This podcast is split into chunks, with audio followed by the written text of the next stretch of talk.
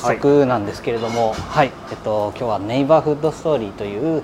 インタビューサイトのちょっとインタビューをさせていただきたいと思います。どうぞよろしくお願いいたします。はい、よろしくお願いします。あの最初になんですけどあの僕たちのこのネイバーフッドストーリーというサイトのコンセプトを少しだけお話しさせていただくと、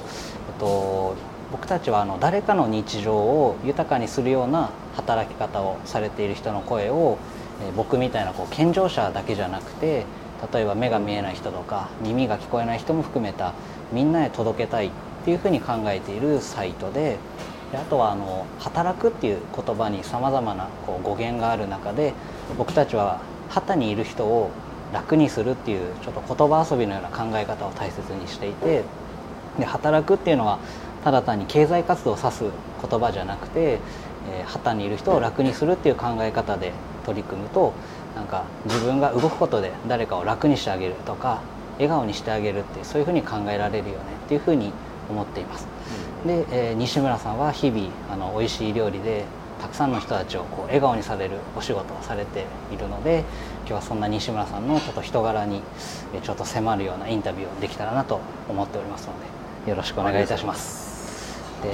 まず最初になんですけどあの西村さんが人生で一番最初に買った CD は何だったか覚えられてますか、うん、それはあまり覚えてないんですけど、はい、多分19だったと思うんですよ。19ですか、はい、同世代だったから、はい、ね。そうですね。多分同じ頃に流行ってたと思うんですけど。結構あれ中学生になったぐらいかもしれないですね、ね、うん、中2か中123ぐらいの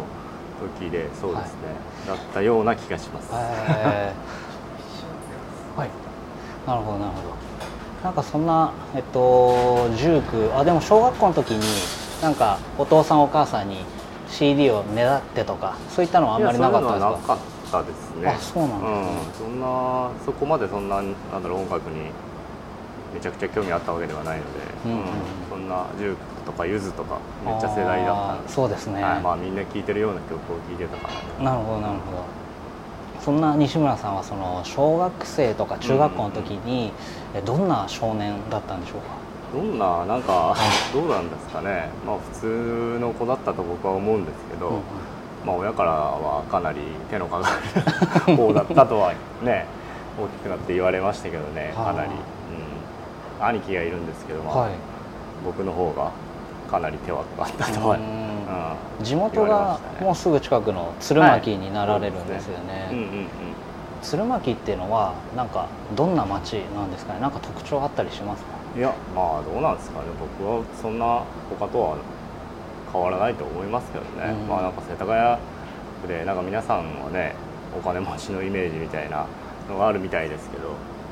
なんか別に僕は普通の家庭でしたし、うんまあ、そんなお金持ちの家でもなかったので、うん、まあ、普通の本当にごく普通の少年だったと思います。はい。でもそのお母さんとかから言わせるとそのちょっと手のかかった子供だったっていうなんか西村さんご自身が覚えているなんかやんちゃエピソードじゃないですけど何かあったりしますか？まあどうなんだろう、まあ、結構ね先生に呼び出されるようなことも何回かあったみたいで、まあ、それはちょっと覚えてますけどすげえ親父とこにはボコボコにボコボコにされるぐらいに ねやられましたけど。まあねこ小さい子供の時なんかねそういうことを ね友達に言っちゃってもう汚い言葉とかを、うん、まあ、それで問題になったりしてたみたいで。なるほど、なるほど。まああのちょっとやんちゃな時期があった、まあでもそれは小学生とか中学生の、ね、まだ相手を今ほど思いやるって気持ちがまだ育ってない時期ではありますもんね、みんな。そうなのかもしれないですけど、うん、まあよくはないですからね。あいいね。なんかその西村さんが、えっと、当時好きだった食べ物とかなんか嫌いだったものとかって何かあったりしますか、まあ、普通に子供が好きなものじゃないですかね。唐揚げとか、まあ、母が作ってくれた、うん、まあレバーとかは今でも嫌いなんですけど、はい、まあ子供の頃そうだなセロリとかそういうやっぱのは嫌いでしたけどね、うん、やっぱでもまあ大人になって食べれるようになったしレバーだけいまだに一口も食べれます特にそのレバー以外は好き嫌いなくいろんなものを食べてって感じ、ね、うんまあ特にあれが嫌いだったとかは印象にないです、うん、うん、なんか後々の質問にもちょっとつながるんですけれども、うん、なんかその幼少時代になんかイタリアンレストランに行った記憶があるとかなんかそういった家族での食事の思い出とかっていうのはやっぱお母様が作る料理っていうのが一番ですか？いやあまあ母の料理はもちろんね美味しかったのは美味しかったんですけど逆に僕は外食に母とか父が、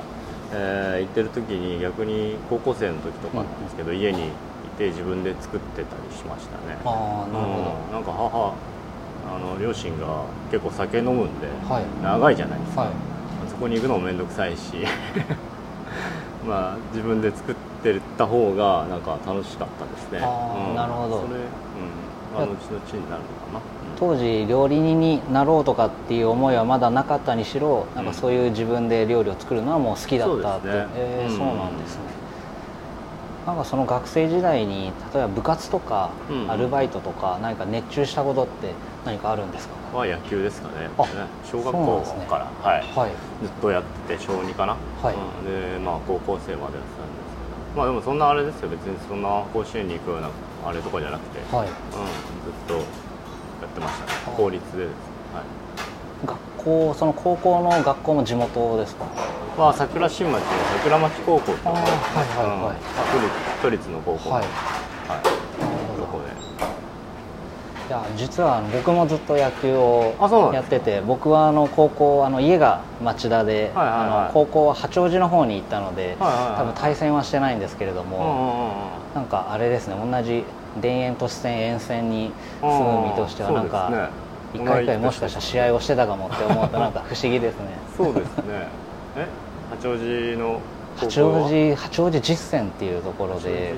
はい、そうですね。女子バレーがすごい有名なんですけれどもなんか僕が高校2年生の時にちょっと苦渋もあったりあと先輩が非常に頑張ってくださってあのベスト4までは行ったんですけれどもなんか僕もその時、はい、ベンチ入りはしてたんですけどもその時がピークで高校3年の時は全然でしたけれども。はい。えベスト4はなかなかすごいですよね。そうですね、あれだけありますからね。でも今でもなんか野球観戦とか行ったりするんですか？いやまあ行かないっすね。あの今だったら大谷選手のねあの、とか活躍ぶりは毎日見てますけど、うんうんうん、動画とかで。まあでも、うん、見には行かないかな。ちょっとテレビでじゃあ見るぐらいで、ね、なるほど、うんそんなその野球に熱中していた高校時代で、あの料理を作るのはまあ好きだったけれどもまあ引退野球を引退するまではそんなに時間もないわけじゃないですかきっと。ねはい、でその夏に引退をされて、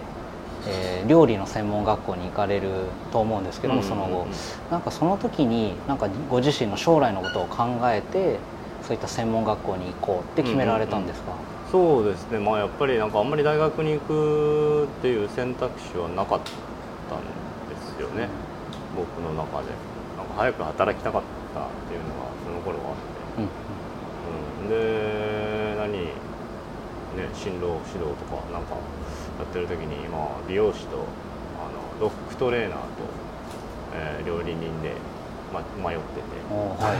まあ専門学校いろいろ見に行ったんですけど、ね、はい、まあなんか結果的に料理人に行きましたけどね。なるほど、うん。そのドッグトレーナーもっていうのはご自宅でそうですね犬がいて。飼われてもともとお好きだったそうですね。なんでやめたのかわかんないですけど。いやいや。でもあのこのネイバーフッドストーリーに登場していただい第1回に出ていただいたあの、うんうん、今浅草にコーヒーカウンター西谷ってお店出された西谷さんもあのパティシエか盲導犬の訓練士とかあと近所の洋画にある良良ってパティスリーの菅又さんもやはりあのパティシエの成果の専門家美容師かっていうふうななんかそこで悩まれる方が結構多くてなんか共通点が多いなと思いました。何なんですかねでもね、はい、それはなんかの共通点があるのかな、うん、でもやっぱりそこで調理の専門学校を選ばれたっていうのはその高校の時に作られてたっぱ好きだなっていうところが大きいんですかね。そうですね。なんか別に憧れの人とかはそういうのはなかったんですけど、うん、うん、やっぱり苦じゃなかったというか、うんまあ、現実まあその時はね店で働くことなんか知らないから、うん、うん、まあ、もっとね現実的なことは分からなかったからあれですけどただ単純な思いだったと思います。あいやいや。でも実際今このステリアドゥエで一緒に働かれてる他のお二人が当時の同級生ってお話ですけれども、なんか今でもそういったお付き合いがあるくらいなんか専門学校時代はすごくいい時間を過ごせたっていう感じですかね。うんどうですかね。そうでもないですよ。ただのそうですか。う。ん、まあまあおつ遊びですよ、と思いますけどね。なんだろうあそこでね料理を学んでますけど